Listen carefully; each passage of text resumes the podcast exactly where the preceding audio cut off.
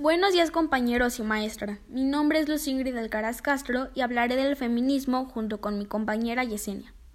A continuación les hablaré sobre algunos tipos de feminismo y su definición. El primero es el feminismo radical. Este es el que cuenta con mayor popularidad y está relacionado directamente con una serie de valores, como se puede inferir del manifiesto de la huelga feminista convocada con motivo al Día Internacional de la Mujer. El segundo es el feminismo abolicionista.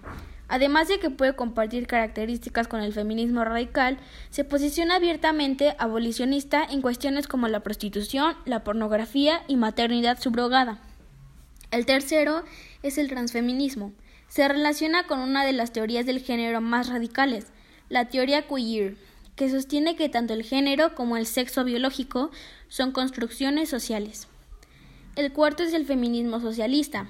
Podría considerarse una parte del feminismo radical, en el sentido en que sostiene que la mujer sufre una presión, no solo por parte del denominado patriarcado, sino por parte del capitalismo, y que además ambos están íntimamente relacionados. Y el último es el ecofeminismo, se relaciona con otras corrientes, como el feminismo socialista o el feminismo de la diferencia. Mantiene la idea nacida en los años 60 y 70 de que la mujer es la impulsora de una revolución ecológica, que crea una nueva relación entre el ser humano y el medio ambiente.